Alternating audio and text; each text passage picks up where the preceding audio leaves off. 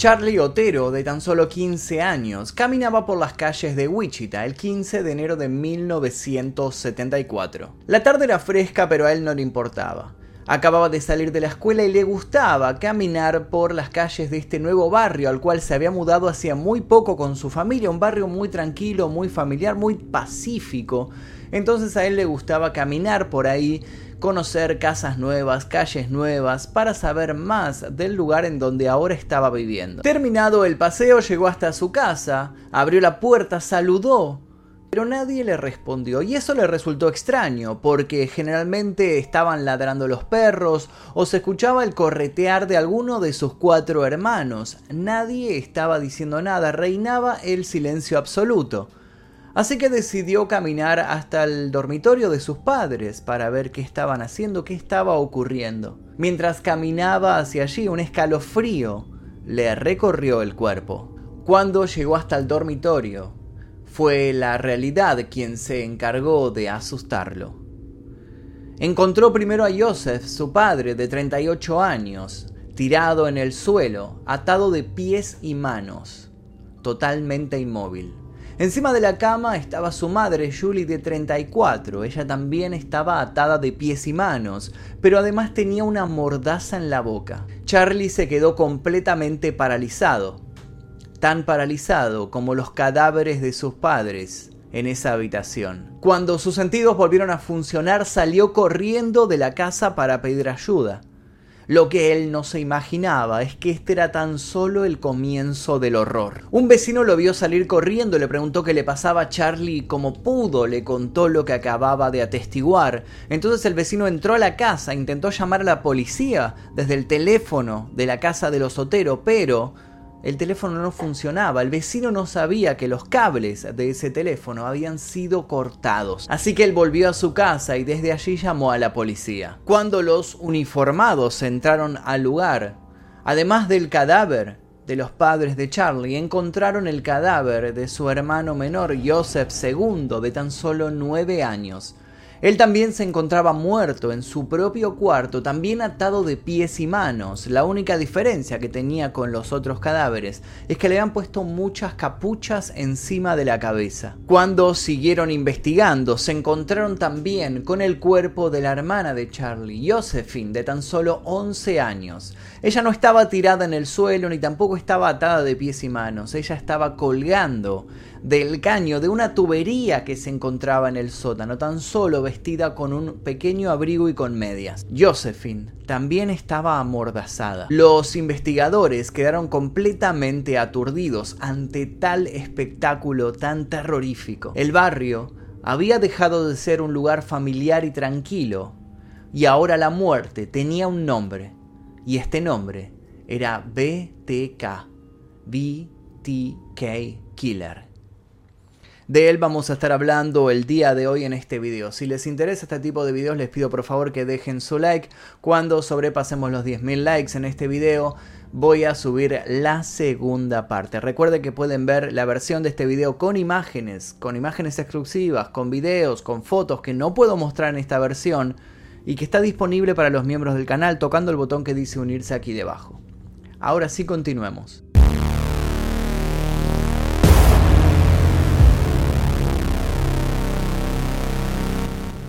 En octubre de 1974, tan solo nueve meses después del caso que acabo de narrar, el reportero Don Granger del periódico Wichita Eagle recibió una llamada anónima muy misteriosa. Esta llamada lo dirigió hasta un libro que se encontraba guardado en la biblioteca pública de la ciudad. Dentro de este libro encontraron una carta, una carta en la cual el autor se adjudicaba el crimen de los contaba un montón de detalles que no eran conocidos por la prensa y por el público en general, detalles que solamente conocía la policía. En esta carta, la persona que la había escrito prometía nuevas víctimas, así que la policía al comienzo intentó que la prensa no tuviera conocimiento sobre la existencia de este texto que había escrito el asesino, pero una copia de esta carta por error se envió a la oficina de prensa de otro diario, el Wichita Sun, y este diario no tuvo mejor idea que publicar la carta.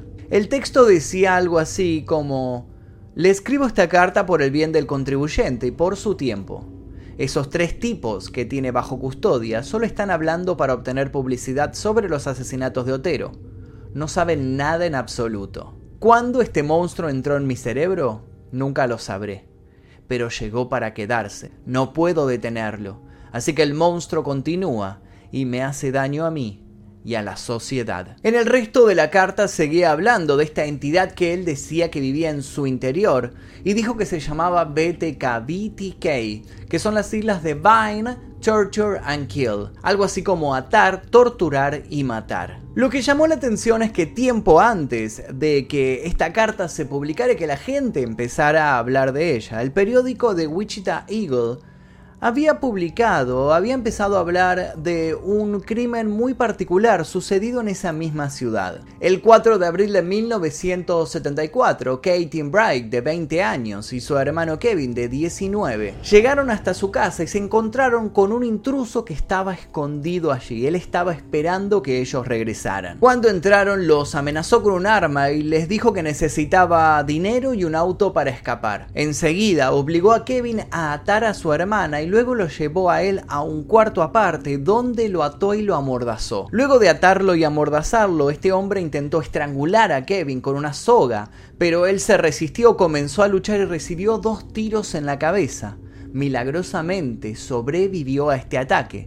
El asesino lo dio por muerto y se fue del cuarto. Mientras intentaba matar a Catherine, Kevin logró salir corriendo de su casa, pedir ayuda y cuando la ayuda llegó entraron al hogar y encontraron a Catherine malherida, había recibido tres puñaladas, pero también seguía con vida. En un primer momento la policía pensó que este era un ataque al azar, que no tenía ninguna relación con el crimen de la familia Otero ni con BTK Killer, pero al tiempo se darían cuenta que estaban muy equivocados. El 17 de marzo de 1977, la policía encontró muerta a Shirley Bian, de 26 años. Estaba tirada sobre su cama, semidesnuda, atada y con una bolsa de plástico en su cabeza. Cuando le hicieron la autopsia, descubrieron que tenía la marca característica de BTK, había sido estrangulada. Para ese momento, el pueblo de Wichita respiraba el terror más puro. La gente volvía temprano a sus casas, miraban para todos lados, tomaban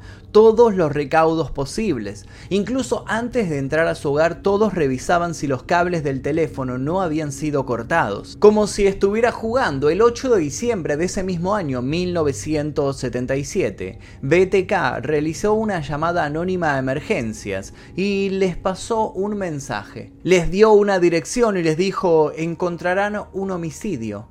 Nancy Fox. Efectivamente, cuando los oficiales de policía se acercaron hasta el hogar, lo primero que vieron fue una ventana rota. Alguien habría roto el vidrio y se había metido por allí. Comenzaron a hacer la recorrida y encontraron a Nancy Joe Fox, de 25 años, muerta, estrangulada, en su propia habitación. Nancy tenía una media de nylon atada alrededor del cuello, con esa media la habían ahorcado. Lo que les llamó la atención es que parecía que se habían llevado un trofeo. Su licencia de conducir no apareció por ningún lado. A diferencia de la víctima anterior, Nancy estaba completamente vestida. El 31 de enero de 1978, BTK envió una carta a otro diario. En esta carta había un poema y decía que el poema estaba dirigido a Shirley Bian, otra de sus víctimas del año anterior, del 77. Sin embargo, esta carta fue enviada por error al departamento de publicidad del diario y pasó totalmente desapercibida durante varios días. Fue entonces que BTK, enojado, envió otra carta, pero a una cadena de televisión local, diciendo cuántas personas tengo que matar para aparecer en la tapa del diario. En esta nueva misiva, BTK se adjudicaba siete víctimas diciendo que Nancy Joe Fox había sido la última. El último incidente de esta primera etapa ocurrió el 28 de abril de 1979. BTK se introdujo en la casa de una mujer de 63 años y esperó y esperó durante horas. Como ella no apareció, le dejó una nota escrita. La nota decía, tienes suerte de no estar aquí ahora, porque yo sí estuve. La mujer obviamente llevó la carta a la comisaría y empezaron a investigar, pero no encontraron nada. Y a partir de allí se produjo un gran silencio con respecto a este asesino. Este silencio duró durante gran parte de la década de 1980. Todos estaban esperando una nueva víctima, pero nada sucedía. No aparecían víctimas, pero tampoco aparecían nuevas pistas para intentar atraparlo. En julio de 1984, la policía formó un grupo llamado Los Cazafantasmas por la película que estaba muy de moda en ese momento. Este grupo de investigadores comenzó a hacer estudios sobre los rastros de ADN que habían encontrado en este lugar. Habían reunido pruebas durante 7 años y volcaron todas estas pruebas en una computadora. Allí encontraron una pista que habían pasado por encima. Todos los asesinatos habían ocurrido en un radio de 3 millas. Cuando se pusieron a investigar las cartas, descubrieron que ese poema que él había escrito y que había mandado al diario. Era un poema que había sacado de una revista llamada Games. Así que lo que hicieron fue revisar quiénes estaban suscriptos a esta revista en el momento en el que fue publicada esa nota. De esa manera empezaron a achicar la lista de posibles sospechosos. Estos investigadores llegaron a la conclusión de que el asesino atacaba muy cerca de donde él vivía. Con este dato, trazaron un mapa de acción. Para ese entonces tenían 225 posibles sospechosos y fueron descartándolos uno a uno. Finalmente, esta gran investigación de dos años finalizaba sin ningún arresto y las muertes volvieron a aparecer. El 31 de octubre de 1987, el cuerpo de Shannon Olson de 15 años apareció desnudo, apuñalado y atado de pies y manos. Los medios de prensa comenzaron a decir que era BTK, que BTK había vuelto y sin saberlo, incentivaron el regreso del asesino. Dos meses después de este crimen, el 31 de diciembre de 1987, Mary Fager regresó a su casa y encontró a su esposo muerto tirado en el suelo. Le habían dado dos tiros por la espalda. Pero lo peor del descubrimiento fue cuando encontró a sus dos hijas muertas. Kelly, de 16 años, y Jerry, de 10 años, se encontraban ambas desnudas atadas de pies y manos y depositadas en el jacuzzi. Por estos crímenes primero se detuvo a un contratista, un albañil que había trabajado hacía poco en la casa, pero al poco tiempo se descubrió que era inocente y fue liberado. Luego de estos crímenes, BTK volvió a desaparecer. No se supo nada de él durante la década de los 90. Parecía que había muerto o algo le había sucedido y por suerte no había atacado más.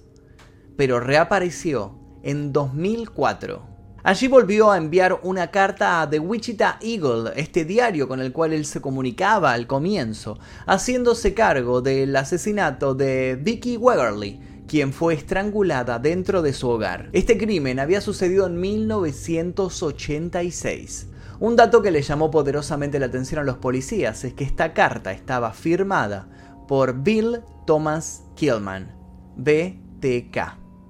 Fue así como se dieron cuenta que estaban ante la presencia del verdadero asesino. El 5 de mayo de 2004, otra carta sospechosamente parecida a todas las que enviaba BTK fue recibida por la cadena de televisión KTV. Esta era una cadena de Kansas City, la carta tenía una extensión de tres páginas y estaba titulada The BTK Story. A partir de ahí comenzarían a llegar nuevas misivas a diferentes cadenas de televisión, a diferentes periódicos. Parecía que BTK quería revivir su historia y aparecer nuevamente en los medios de comunicación como lo había hecho en los 70. Finalmente, el 17 de junio de 2004 se encontró otra carta en un libro de ingeniería mecánica en el buzón de la Biblioteca Pública de Wichita. En el texto, el asesino volvía a hablar de los crímenes de la familia Otero, el primer caso que narré al comienzo de este video. Y al final, BTK le preguntaba a la policía si podía seguir estando en contacto con ellos y si podía enviarles disquets. La policía le dijo, sí, sí, por supuesto, usted envíe todos los disquets que, que quiera. Total, nosotros no vamos a poder rastrear nada, absolutamente nada de lo que usted guarde ahí dentro. El 16 de febrero de 2005, BTK envió un disquete Memorex morado de 1 Mega 44. Obviamente la policía había mentido y por supuesto que cualquier dispositivo de este estilo tiene metadatos que dicen dónde fue utilizado, a qué hora, a qué fecha y todo. Entonces cuando analizaron los metadatos de este disquete, decía que la última utilización había sido dentro de la iglesia luterana de Cristo en Wichita. Y también había una referencia al nombre Dennis. Una rápida búsqueda en Google señaló que un tal Dennis Dennis Rader era el presidente del consejo de esta iglesia luterana de Wichita. Dennis Rader fue detenido el 25 de febrero de 2005. La policía empezó a allanar la casa y encontraron muchísimas pruebas, entre ellas un par de panty medias negras. Una vez que fue detenido, Dennis no negó ninguna de las acusaciones. Dijo que se encontraba muy aburrido en su casa porque sus hijos habían crecido, estaba solo, no tenía nada que hacer, así que le pareció entretenido volver a utilizar la identidad de BTK y comunicarse con los periódicos. Finalmente, Dennis Rader fue formalmente acusado de los asesinatos el 28 de febrero de 2005. Dennis Lynn Rader había nacido el 9 de marzo de 1945 y fue el primero de cuatro hermanos. Era hijo de William E. Rader y Dorothea M. Cook. Había crecido en Wichita y se había graduado en Riverview School. Continuó con sus estudios en la Universidad de Kansas y se enlistó en la Fuerza Aérea de los Estados Unidos. Cuando regresó de la Fuerza Aérea empezó a trabajar en un supermercado donde su madre era contadora se casó con Paula Dietz el 22 de mayo de 1971. En 1989 había realizado una labor como supervisor del Censo Nacional y a él obviamente le había tocado en la ciudad de Wichita porque vivía ahí y muchos, muchos de su rastreo de víctima parece surgir de este trabajo que había realizado, conociendo cuánta gente vivía en cada hogar y conociendo un montón de datos de las personas. Su familia estaba compuesta por sus hijos, Brian y Carrie. Ambos habían nacido luego de los crímenes de la década del 70 de BTK y su esposa cuando se enteró que su marido era este tremendo asesino del cual tanto habían hablado los periódicos, obviamente pidió inmediatamente el divorcio. Luego de su detención y luego de que él confesara estos crímenes, se descubrieron dos nuevas víctimas, lo que elevó el número de víctimas de 8 a 10 en esta causa. Estas dos nuevas víctimas eran Marine Edge, de 53 años, quien había sido secuestrada de su casa y había sido estrangulada con un par de medias de lycra y la habían encontrado ocho días después tirada en un camino rural. La otra víctima era Dolores Davis, quien también había sido secuestrada de su casa el 19 de enero de 1991 y fue encontrada tan solo 13 días después debajo de un puente en Kansas. Este asesinato había permanecido sin resolver durante más de una década y nadie hasta ese momento lo había ligado con BTK Killer. El primero de marzo de 2005, el sospechoso de ser BTK Killer, Dennis L. Raider, apareció en un circuito cerrado de televisión en el Tribunal de Distrito del Condado de Sedgwick. Allí fue cuando él escuchó los 10 cargos de asesinato que se le estaban imputando, pero él dijo que necesitaba más tiempo para preparar su defensa así que el caso fue pospuesto por unos días. Los medios de comunicación entonces empezaron a hablar de Dennis Rader y se empezaron a tejer varias teorías. Entre estas teorías apareció la idea de que su hija era cómplice de Dennis, de que ella conseguía a las víctimas, pero esta teoría obviamente era errónea porque de hecho ella fue una de las personas que terminó denunciándolo y además terminó presentando pruebas de ADN ante la ley y estas pruebas terminaron enlazándolo con crímenes sucedidos muchos años antes. 3 de mayo, Dennis Rader, vestido con un traje impecable y negro, permaneció en silencio durante la lectura de cargos y luego se declaró inocente del cargo de haber matado a 10 personas, haciéndose llamar BTK Killer. El 27 de junio, la fecha prevista para el juicio, Dennis Rader sorpresivamente cambió su declaración de culpabilidad y confesó que sí, que finalmente él era asesino y empezó a dar unas declaraciones muy detalladas de cómo había matado a todas estas personas. Las familias de las víctimas estaban expectantes ahí en medio del juicio y él jamás se disculpó con nadie. Finalmente, el 18 de agosto de 2005 fue condenado a cumplir 10 cadenas perpetuas consecutivas, una cadena perpetua por cada víctima, sin posibilidad de libertad condicional durante 175 años. Al otro día, BTK fue trasladado de la cárcel del condado de Sedgwick al Centro Correccional El Dorado, una prisión estatal de Kansas. En ese lugar iba a comenzar a cumplir su cadena perpetua con una fecha de liberación del 26 de febrero de 2180. Entre las pruebas incriminatorias que se encontraron allanando su casa, aparecieron por ejemplo copias originales de las cartas de BTK, las licencias de conducir de algunas de sus víctimas, sus fotos personales, recortes de periódicos hablando de los crímenes y un montón de objetos que él había sustraído del lugar en donde atacaba y todo estaba escondido bajo llave en su oficina. Lo que llamó la atención es que aparecieron también un montón de fotos que él mismo se había tomado, vistiendo ropa interior femenina y atado. A él le gustaba, tenía todo este fetiche de atarse y toda esta historia de la asfixia erótica era algo que a él le encantaba hacer, entonces se sacaba fotos con una cámara Polaroid y las guardaba, las escondía ahí. Todas estas fotos aparecieron y algunas de estas fotos pueden verse en la versión sin censura que se encuentra subida en este canal. Si quieren verla, tocan el botón de unirse aquí debajo, luego van a la pestaña comunidad y van a encontrar el link ahí.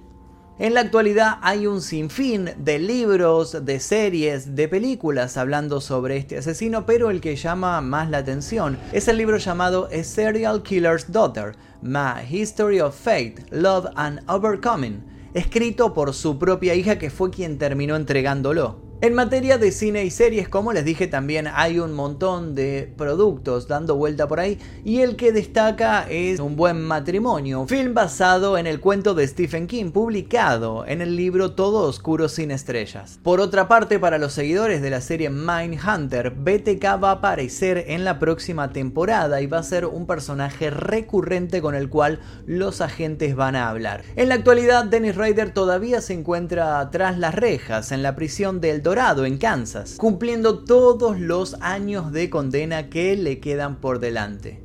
No se encuentra atados de pies y manos como a él seguramente le gustaría hallarse, pero sí se encuentra bien encerrado. Y hasta aquí el video del día de hoy, espero que les haya interesado la historia de BTK. Les recuerdo que esta versión que acaban de ver es la versión censurada. Si quieren ver la versión llena de imágenes, de fotos, de videos y demás, tocan el botón de unirse aquí debajo, eligen la membresía número 2 Maestro Oscuro y luego van a la pestaña comunidad donde van a encontrar este y un montón de videos sin censura y sin un montón de, de cosas que me está pidiendo YouTube para poder subir estos videos a este canal. Sin nada más que decir, le quiero agradecer a todos los miembros del canal que aparecen a mi costado porque gracias a ellos es que podemos seguir realizando este tipo de videos que son continuamente desmonetizados y ocultados en las recomendaciones por YouTube. Les dejo un par de videos para que sigan haciendo maratón y yo me despido. Mi nombre es Magnum Mephisto y esto fue La Historia Real. Adiós.